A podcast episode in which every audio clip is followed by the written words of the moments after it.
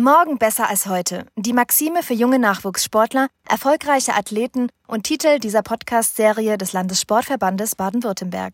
Als Dachorganisation der Sportselbstverwaltung in Baden-Württemberg ist der Landessportverband die gemeinsame Interessenvertretung von rund 3,8 Millionen Mitgliedschaften in seinen insgesamt 96 Mitgliedsorganisationen. In monatlich erscheinenden Episoden wollen wir dir die Welt des Sports näher bringen und durch zusätzliche Inhalte deinen Blick für den Sport schärfen. Präsentiert von Die Ligen Multimedia stellen wir euch gemeinsam mit Sportlern, Trainern, Ehrenamtlichen und Vertretern aus Politik in diesem Sportcast Insights und exklusive Neuigkeiten rund um den Sport und die Athleten im Südwesten vor.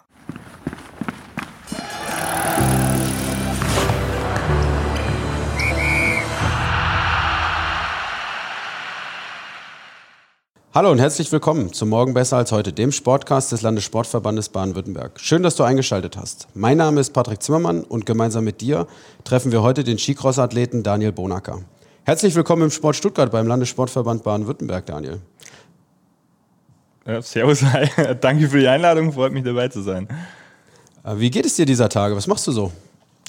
Gut, danke. Ähm, mir, ich habe jetzt letzte Woche wieder angefangen zum Trainieren. Ähm, wir können Baden-Württemberg ja zum Glück wieder in den Olympiastützpunkt rein, so unter strengen Auflagen, also was die Personenanzahl betrifft und äh, Dokumentation, also quasi wer, wer wann da war, ob man muss so einen Fragebogen ausfüllen, dass man gesund ist und eben fleißig die Hände desinfizieren und Abstand halten. Aber es ist ein Anfang und ein äh, weitaus besseres Training qualitativ als daheim eben. Wie ist das im Verhältnis dazu, dass du aktuell nicht auf die Piste darfst? Ja, also es schränkt uns natürlich schon ein bisschen ein, ähm, weil wir eigentlich jetzt im, im Frühjahr noch Materialtests gehabt hätten und so, die relativ wichtig gewesen wären. Aber ja, dadurch, dass es die Wettkämpfe jetzt bei uns bis aufs Weltcup-Finale eigentlich nicht betroffen hat, sind wir weitaus besser weggekommen als der Sommersport. Ähm, von dem her ja, können wir da noch zufrieden sein, aber optimal ist es natürlich nicht. Materialtest ist ein spannendes Thema. Wir haben in den vergangenen Folgen immer auch mal wieder über das Material gesprochen. Wie läuft so ein Materialtest bei euch ab? Hast du dann 200 Paar Ski da stehen und sagst so, ich fange jetzt links an und höre rechts auf? Nee, jetzt im, im Frühjahr ähm, gibt es halt immer gewisse Dinge, die man ausprobieren kann. Also bei mir wären es jetzt ein neues Skimodell gewesen oder zwei neue, die vom Aufbau her ein bisschen anders gewesen wären.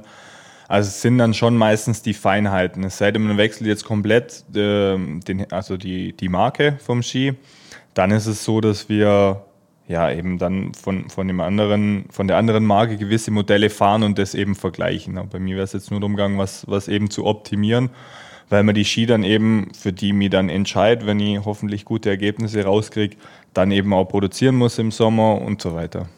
Wie viel Paar hast du dann über die Saison? Oh, ich glaube so acht. Ich kriege meistens acht neue dazu, je nachdem, ja, ob es bei einem Modell bleibt, ob zwei Modelle in Frage kommen. Dann gibt es einfach verschiedene Beläge, die da drauf sind, die an unterschiedlichen Bedingungen gehen und auf den Belägen dann wieder unterschiedliche Strukturen. Ja, bin ich froh, dass ich einen Techniker habe, der da einen Überblick behält, weil ja, bei dem ganzen Thema, da gibt es so viele Stellschrauben, an denen man drehen kann, wo man immer ein bisschen aufpassen muss, dass man sie nicht verzettelt. Also man muss schon viel probieren und tüfteln, aber nie, nie den Überblick so verlieren. Wir sind jetzt schon total tief in deinem Sport selber. Ähm, ich würde noch mal einen Schritt zurückgehen. Du bist vor zwei Monaten 30 geworden. Äh, Nochmal herzlichen Glückwunsch nachträglich. In der aktuellen Lage nicht immer die beste, um eine Geburtstagsparty zu schmeißen. Hast du wenigstens einigermaßen feiern können? Ich hatte es eigentlich nicht geplant, ähm, aber mein Bruder und äh, oder meine beiden Brüder und meine Family, die haben mich da ziemlich, äh, ja, sag ich mal, aufs Korn genommen ähm, und eine Überraschungsparty geschmissen, von der ich absolut nichts geahnt habe. Ähm, und das dann auch echt cool war. Also die haben an viele Leute gedacht, die sie, die sie einladen und mich da unter einem Vorwand da reingeloggt. Und ich habe so, als ich da gestanden bin, die erste Minute, glaube ich, nicht so ganz kapiert, was hier jetzt abläuft. Also war eine coole Aktion und äh, klar war es dann im Winter, aber es hat dann doch ganz gut, äh, ganz gut gepasst und war eine lustige Feier. Also es war eben gerade noch, noch vor dieser ganzen Corona-Zeit oder als es bei uns dann so, so richtig ankam. Ähm, ja, aber aktuell wäre das natürlich nicht denkbar. Super spannend. Freunde ist natürlich auch ein großes Thema. Was aber auch ein großes Thema bei dir ist, ist dein äh, Studium Wirtschaftsinformatik. Äh, wie kommt man da drauf? Was ist so dein Grund gewesen, Wirtschaftsinformatik nebenbei noch zu machen? Das ist eine sehr gute Frage. ähm, ja, ich habe mir nach dem Abi schon ein bisschen, ein bisschen schwer getan, was ich machen will. Wollte dann erst einmal im Sport so richtig durchstarten und jetzt nur Sport und habe dann gedacht, jetzt geht's richtig ab. Das ist völlig schief gegangen und habe mir dann gedacht, okay, ein bisschen was nebenher musst du jetzt schon machen. Ähm, und Computer hat mich immer, immer interessiert, aber sag ich mal, die angewandte Informatik war mir dann doch ein bisschen zu krass. Da will ich jetzt, sag ich mal, zu wenig Nerd dafür oder beziehungsweise habe dann einfach zu wenig Zeit, dann wirklich mich in Programmiersprachen reinzudenken und das dann, ja, das ist wie jede andere Sprache ja auch. Wenn ich es nicht nutze und selber Projekte mache, ähm, dann vergisst man das alles wieder. Deswegen habe ich den Mix gewählt zwischen eben Informatik, computerbasiert und ähm, dann eben auch die wirtschaftliche Richtung da mit drin zu haben. Super spannend. Gibt es Gedanken schon zum Berufseinstieg oder? Gedanken sicher, ja, also aber nichts Konkretes, sage ich mal. Aber klar, in meinem Alter macht man sich dann schon immer mehr Gedanken, wie lange mache ich den Sport noch, was, in welche Richtung kann es danach gehen. Aber ich bin dann nimmer so versteift, sage ich mal, wie ich mal war, weil ich glaube, es ist viel, was sich eben zum jeweiligen Zeitpunkt dann ergibt, wenn es soweit ist. Ähm, klar, durch den Sport lernt man auch viele Leute kennen, ähm, auch viele, die in Unternehmen in Entscheidungspositionen sind, die man dann auch mal, mal anhauen kann und sein Netzwerk einfach ein bisschen nutzen, was sich da eben, eben auftut an spannenden Projekten, die sich, die sich lohnen. Und was für mich da immer auch wichtig ist, ist das Team, in das man kommt, weil das ist, glaube ich, weitaus wichtiger, wie dass man nur das macht, was, was man jetzt gern macht. Also spielt natürlich auch eine Rolle, aber die Mischung macht es da, glaube ich. Absolut. Wir haben jetzt eben schon ein bisschen über den Sport gesprochen, sind schon sehr in die Materialrichtung eingetaucht. Zu Beginn deiner Karriere bist du eigentlich alpiner Rennskifahrer gewesen, habe ich gelesen. Woher kam der Wechsel? Ja, ein Stück weit Ausweglosigkeit. ähm, nee, also ich bin äh, alpine Rennen gefahren, lang, also mit, mit zwölf dann über den Schwäbischen Skiverband und so weiter. Und ja, war dann kurz vor meinem Abitur mit 18 so, dass ich diese internationalen FIS-Rennen gefahren bin aber jetzt nicht den Sprung in den Europacup geschafft habe. Und dann war es eigentlich schon so, dass du sagst, die Wahrscheinlichkeit da Alpino wirklich was zu reißen, ist relativ gering. Und im Hinblick auf mein Abitur wollte ich dann eigentlich schon mit dem Skifahren aufhören, weil ich mir denke, oder das zumindest reduzieren, ähm, weil ich mir dann gedacht habe, den Stress muss ich mir dann nicht geben und habe dann mehr zufällig bin ich auf Skicross gekommen, beziehungsweise eigentlich war es mein Vater, der das da gesehen hat, dass da Rennen sind und so Sichtungsrennen auch. Und dann habe ich mir das im Internet angeschaut und mir gedacht, das sieht eigentlich ziemlich witzig aus. Und dann sind wir dahin und haben, äh, bin da mitgefahren, war dann gleich gut, hatte mega viel Spaß, weil es halt ja nach vielen Jahren nur Rot-Blau dann doch was komplett Neues ist, halt gegen andere auf einer Strecke zu fahren. Das Streckendesign an sich ist anders. Und ja, hatte dann eigentlich komplett neue Motivation ein Stück weit und einen komplett anderen Anreiz und im Endeffekt hatte ich dann beim Abi mehr um die Ohren als davor. Also der Plan ist zumindest nach hinten losgegangen. Erklär uns vielleicht kurz, wie genau wir uns Skicross vorstellen müssen. Also was macht die Faszination dahinter aus? Du hast jetzt schon gesagt, es ist anders als einfach nur rot und blaue Törchen zu sehen. Ne, wir wissen, dass es Strecken gibt, kleine Buckel. Aber was ist so, wie muss man sich das vorstellen? Ja, also im Skicross fahren vier Athleten gleichzeitig auf derselben Strecke. Es gibt oben eine Startgate, da stehen alle vier nebeneinander.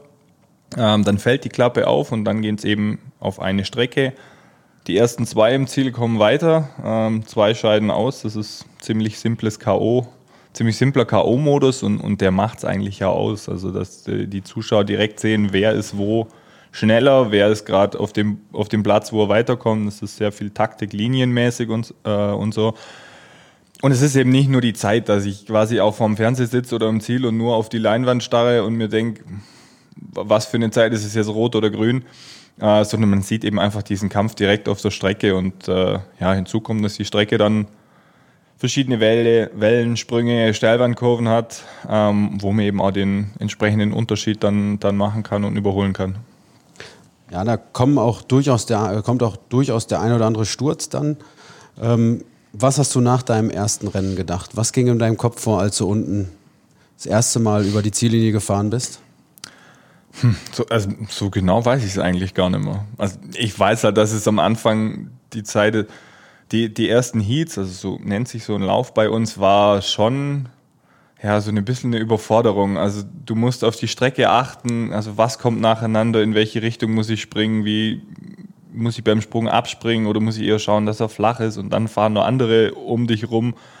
Das sind einfach sehr viele Einflüsse, die man auf einmal koordinieren muss und das ist am Anfang extrem viel, weil man allein die Situation, dass ich jetzt einen vor mir habe und nicht weiß, was der tut, bringt einen schon ordentlich, ordentlich draus. Aber ansonsten ja, war es einfach wahnsinnig viel Spaß, weil man weiß nie, was passiert. Ähm, es ist eine, ja, eine ziemliche Action-Sportart, wo immer was los ist.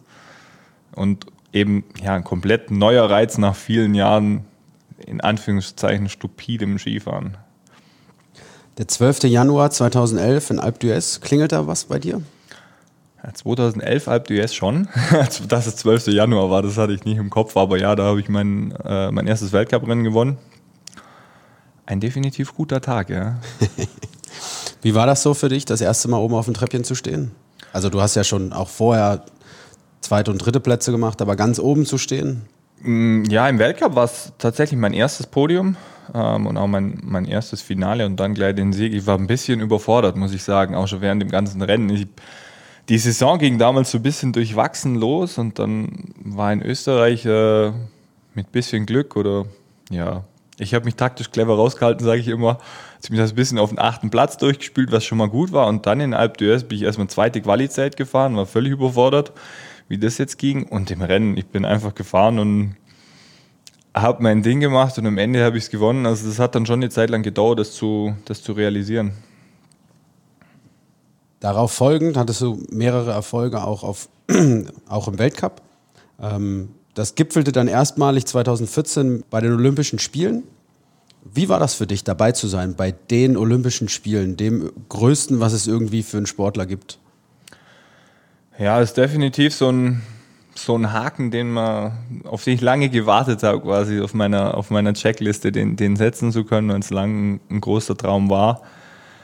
Ähm, ja, andererseits sind die, ähm, die Erinnerungen also ein bisschen schmerzlich, weil ich in dem Jahr eigentlich echt eine sehr gute Saison hatte, bin da auch Dritter im Gesamtweltcup geworden und die Olympischen Spiele waren einfach das schlechteste Rennen im ganzen Jahr. Also es lief drumherum ziemlich wenig, mir hatten mit dem Material ziemlich zu kämpfen, weil die Bedingungen schwierig waren. Ich hatte vorm Finale äh, einen schwierigen Sturz, wo mir sogar der Helm gebrochen ist, der mich dann auch ziemlich mal aus der Bahn geworfen hat.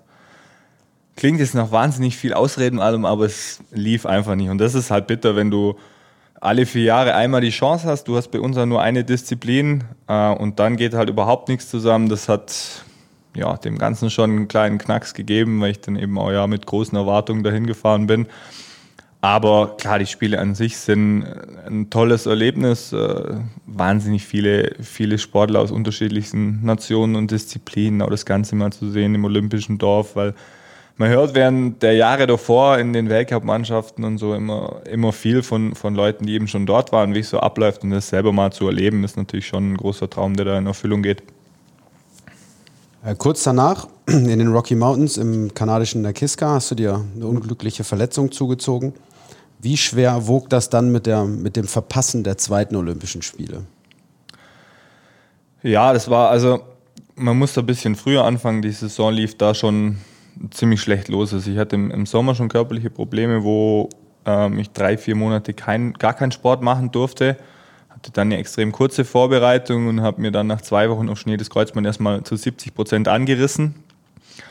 Und schon da war die Diskussion, ja, sinnvoll wäre zu operieren bei den Belastungen, die eben im Skisport draufkommen. Und dann haben wir uns eben dagegen entschieden oder es konservativ zu behandeln, eben weil es eine Olympiasaison war und es nur alle vier Jahre kommt. Und habe es dann weiter probiert und bin dann in der Saison auch nicht so richtig reingekommen. Klar, ich hatte wenig Training, war dann wahrscheinlich auch nicht so gut. Äh, und dann war es extrem zäh und halt im letzten Rennen vor den Spielen dann ähm, habe ich mir das Kreuzband dann komplett vollgerissen und das war dann schon extrem, extrem bitter dann. Also es waren halt immer wieder so Rückschläge, wo man sich dachte, okay, noch haben wir Zeit und müssen das Training ein bisschen umstellen und hat sich eigentlich immer wieder positiv da daran gearbeitet und, und das war dann halt so dieser finale Schlag, bei dem man dann wusste, okay, das wird jetzt sicher nichts mehr, jetzt hast du erstmal ein Kreuzbandriss und dann mal schauen, ja, dann kam halt die OP und, und die Reha. Ähm, ja, war sicherlich eine Enttäuschung, aber ich habe es relativ schnell zum Glück geschafft, da meinen Haken drunter zu setzen und dann nach vorne zu schauen. Das klingt gut. Wir haben jetzt ein bisschen auch über Saison oder viele Saisonen gesprochen, die dann weniger optimal liefen. Rund zehn Jahre nach deinem ersten Sieg konntest du dann deinen zweiten Weltcupsieg feiern. So ein bisschen, ja, die Story vom Da schließt sich der Kreis. Wie war das so nach so langer Zeit und so langer Leidenszeit, wenn man so formulieren kann, endlich wieder ganz oben auf dem Treppchen zu stehen? Ja, es war schon eine große Erlösung. Ähm, weil die Jahre davor hatte ich schon auch oft die Chance, habe das zum Teil selber einfach verbaut, äh, zum Teil dann ein bisschen Pech gehabt auch in den entscheidenden Läufen und man macht sich da schon viele Gedanken, weil Rennen gewinnen hätte ich schon mehr können von, von dem, was ich drauf gehabt habe, sondern die Chancen waren da. Und ja, ich sag mal, das Mindgame geht da schon ordentlich los, was, was da jetzt das Problem ist hinten raus. Und von dem war es schon speziell nach dieser Verletzungszeit ist eine große ja, war schon so ein bisschen eine, eine Erlösung, das dann endlich gepackt zum, zum haben mal wieder, weil doch ein bisschen Glück im Finale auch dazugehört.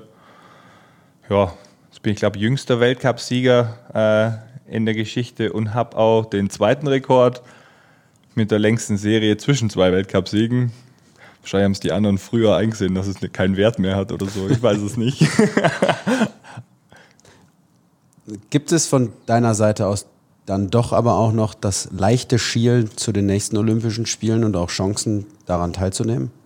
Ja, definitiv. Also das ist schon gerade so der Plan. Also klar, nach diesen nach den Verletzungen habe ich gesagt, ich schaue von Jahr zu Jahr, weil mich da im Mittelfeld zu bewegen war, war nicht mein Ziel. Und die erste Saison nach dem Kreuzbandriss, die war so, die war konstant, aber die war halt konstant zwischen, sage ich mal, 10, Platz 10 und 15. Und wenn du mal ganz vorne warst, ist das nicht der Anspruch, den du hast.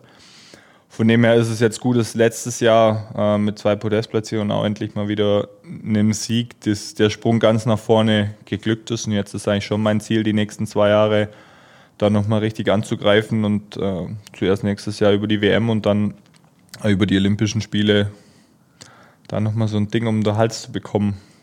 Ja, wir wünschen viel Erfolg und drücken natürlich die Daumen, was das angeht. Ähm, ich würde einmal gerne wechseln, eher in deinen privaten Bereich, auf deinen Social Media Accounts. Bist du auch immer gern mit lustigen Videos aktiv und gibst auch Kindern häufig Einblicke in, wie trainiert wird. Ähm, wie sehr bedeutet es auch was für dich, ein Vorbild da zu sein? Ja, ich weiß, es ist mir jetzt nicht wichtig, irgendwie ein Vorbild zu haben, äh, zu sein ähm, oder dass jemand zu, zu einem aufschaut. Ich glaube, das ist äh, ein schönes Gefühl, wenn sich Leute an einem orientieren. Aber ich zeige eigentlich nur, wie, wie ich bin und, und was ich da auch mache. Also ich glaube, es ist auch nicht alles, was ich da mache, wirklich vorbild, vorbildhaft, sage ich mal. Ähm, aber sicher viele Dinge oder Einblicke, wo sich auch, auch Kids was, was abschauen können einfach. Und wenn die das machen oder auch gut finden, dann eher dann das natürlich schon oder macht mir dann schon Spaß. Was wir auch gesehen haben, ist, dass du ähm, in der Extremsportszene auch unterwegs bist. Also ich sage jetzt mal Stichwort X-Games oder auch Audi 9s. Wie sehr kommst du als Skicrosser auch mit anderen Extremsportarten in Kontakt? Gibt es da was, wo du sagst, ja, da haben wir schon Überschneidungspunkte? Mm, ja, also es gibt vereinzelte Events, wo das immer wieder so zusammengezogen wird, sage ich mal, gerade im Slopestyle-Bereich ähm, und so weiter. Also wie gesagt, bei, wir waren mal bei den X-Games dabei, das wurde aber auch wieder rausgestrichen, glaube ich, aus Kostengründen, weil wir den aufwendigsten, die aufwendigste Strecke, glaube ich, haben. Und, aber ansonsten im Weltcup sind wir eigentlich da nicht so sehr, äh, gibt es da nicht so sehr Berührungspunkte, weil unser Weltcup ziemlich losgelöst ist von, von den anderen und auch das, was so im, im deutschen Skiverband eben ist, sind dann halt auch die klassischen alpinen und nordischen Sportarten, wo man da Kontakte hat. Und abseits des Weltcup-Zirkus äh, du oh, warst ja. jetzt auch beim Nord Stream Race dabei, ähm, als, nur als Zuschauer möchte ich meinen. Du hast jetzt nicht die Segel wahrscheinlich komplett mit eingeholt, aber sowas, wie kommt man zu solchen Begegnungen? Ja, ich habe da einfach eine, eine Anfrage von denen bekommen, ob ich da Bock dazu hätte und habe mir das dann angeschaut und also das ist spannend ist es sicher, da mal mitzufahren. Also wirklich äh, über Nacht. Wir sind, glaube ich, weiß nicht, wie lange wir unterwegs waren. Auf jeden Fall ziemlich lang. Ähm, und, und das einfach mal mitzumachen, wie das, wie das dazugeht. Ich hätte auch, glaube ich, noch eine längere, ein längeres Leck mitsegeln können. Ich habe mir dann gedacht, nee, eine Nacht reicht mal, um, um das zu sehen. Und ja, hat mir schon Ich habe schon großen Respekt vor, vor denen, die das dann, weil das Nord Stream Race, das geht ja, glaube ich, über zwei Wochen, Tag für Tag immer ein Inshore Race und dann ein Offshore Race. Und mir hat ein Offshore Race sowas von gereicht. Du kannst kaum schlafen da draußen. Es ist mega kalt und windig, dir tut der Rücken weh, weil du so über diese Reling hängst und immer mal wieder haut dir einer einen Ellbogen rein und sagt jetzt ab auf die andere Seite. Naja, habe ich schon großen Respekt davor und vor allem ich hatte danach auch, also erst ist es ja ungewohnt, dass man aufs Boot geht und es wackelt dann alles und dann bist du wieder am Festland und denkst dir die ersten Stunden, es ist sau komisch, so einen festen Untergrund unter den Füßen zu haben. Also ja, es war eine coole Erfahrung und ich wollte es einfach ausprobieren, weil ich, wer weiß, wann man so eine Chance wieder bekommt. Auf deinen Kanälen sind sonst auch häufig witzige Bilder und sogenannte Memes zu finden. Dein Leitsatz, den du dort prägst, ist Just me trying to make every day a fun day. Wie wichtig ist es dir auch über dich selbst zu lachen oder auch, dass man generell über sich selbst lacht? Ich finde es schon witzig. Also ich finde, es ist ja wichtig, das auch zu können. Ich meine, ich verarsche gern auch andere oder mache Witze über die, kann aber genauso auch über, über mich lachen. Ich denke, das ist generell, gerade in Zeiten wie diesen, äh, sehr wichtig, dass man einfach auch, auch lachen kann über, über verschiedene Themen, auch wenn es mal einer selber ist, äh, den es dann halt trifft. Aber ja, das ist mir, ist mir schon wichtig, dass man den Spaß im Leben nie verliert. Ja, zu guter Letzt habe ich äh, lustigerweise über deine Homeoffice-Aktivitäten gelacht. Äh, waren sehr gute Videos, kann ich nur jedem Hörer empfehlen, da mal reinzuschauen. Ähm, neben dem Skicross bist du aber auch äh, häufig auf dem Golfplatz oder in deinem Auto zu finden. Du bist ein großer Autonah. Woher kommt das Interesse nach Golf oder auch nach Autos? Gibt es da einen ausschlaggebenden Punkt? Nee, so direkten Punkt eigentlich nicht. Also ich habe mich schon immer für, ja, für Autos interessiert, auch für schnelle Autos. Ähm, und ja, bin aktuell in der Position auch das eine oder andere mal fahren zu können oder auf irgendwelchen Motorsports-Events äh, gewesen zu sein. Oder auch mal, ja, wir hatten auch mal so Fahrradtrainings und so. Das ist, ist schon ganz cool, da sowas über gewisse Partner abbilden zu können. Aber jetzt nicht so irgendwie, ich glaube, als Deutscher muss man doch Auto verrückt sein, oder? nee, also wie gesagt, es ist einfach eine, eine Interesse von mir, aber da hat es jetzt keinen wirklichen Auslöser. Und Golf, ja, bin ich über das Turnier eigentlich vom Olympiastützpunkt so ein bisschen dazugekommen. Ähm, habe es dann mal ausprobiert oder wurde eigentlich dazu genötigt, das auszuprobieren. Zum Glück eigentlich, weil ich mir auch gedacht habe, das ist eigentlich nur was für Spießer, aber es ist echt. Ich war positiv überrascht, wie, ja, wie gut es tut, halt einfach draußen zu sein, seine Ruhe zu genießen. Ähm, ja, und auch das Sport, also ich habe es mir viel, viel einfacher vorgestellt. Wenn ich gesehen habe, wie da manche an den Ball draufhauen, das Ding fliegt gerade und dann habe ich mir gedacht, ja, haus ein paar Mal drauf, dann geht es schon ja, nach Jahren muss ich sagen, ich kann es immer noch nicht wirklich. ähm, nee, aber es ist äh, wahnsinnig schwierig, finde ich, oder es kommen da sehr viele Feinheiten an. Ähm, aber es macht mir einfach Spaß und da ist es mir auch nicht wichtig, irgendwie besser zu werden, sondern das ist das Einzige, wo ich mache, wo ich sage, das will ich einfach nur machen, das gemacht ist und mich nicht aufregen, äh, wie bei allem anderen oder in irgendwelche Details reingehen und sagen, da muss ich noch besser werden, da. Das klingt gut. Wir werden das bei Zeiten mal überprüfen. Wie siehst du die kommende Saison? Glaubst du, ihr dürft im Winter wieder auf die Piste oder hast du noch ein bisschen Sorge?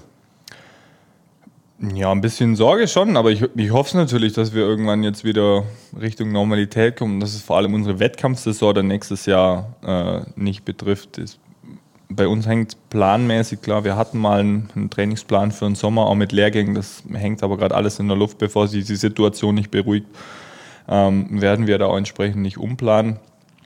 Ich bin selber gespannt. Also ich hoffe nur aufs Beste und bereite mich jetzt unter den Umständen halt eigentlich normal vor. Aber im Prinzip, ja, es ist wie immer. Das muss man nehmen, wie es kommt und dann eben aus der Situation einfach das Beste machen. Zu guter Letzt natürlich die Frage nach deinem Song für unsere Morgen besser als heute Playlist. Gibt es einen Song, mit dem du dich vorm Rennen so richtig motivierst? Da gibt es mehrere Songs. Das ist immer so nach Lust und Laune, sage ich mal, oder, oder je nachdem, wie ich gerade drauf bin. Aber draufschreiben würde ich von zwei DJ-Kumpels, ähm, und zwar Volto Cat heißen die, ähm, den Song To Us. Sollte man mal gehört haben.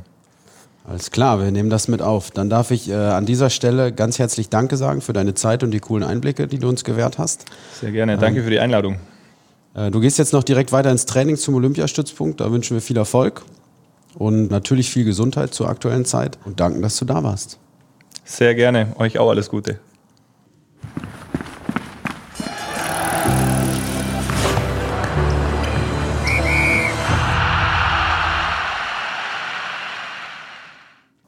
Herzlichen Dank, dass du wieder dabei warst und uns zugehört hast. Mein Name ist Patrick Zimmermann und das war Morgen besser als heute. Der Sportcast über den Sport in Baden-Württemberg, präsentiert von unserem Partner, die Ligen Multimedia, der Medienagentur. Solltest du weitere Infos über Daniel Bonacker, Skicross oder die X-Games suchen, findest du diese auf unserem Instagram-Kanal oder in den Shownotes zu dieser Sendung unter www.lsvbw.de slash podcast 9. 9 als Zahl. Werde ein Teil von uns und bewerte den Podcast oder abonniere uns gerne in den Podcast-Portalen deiner Wahl. Wir würden uns sehr freuen, wenn dir die Folge gefallen hat und du uns an deine Familie, Freunde oder Bekannte weiterempfehlen magst. Bis zum nächsten Mal, wenn es wieder heißt, morgen besser als heute.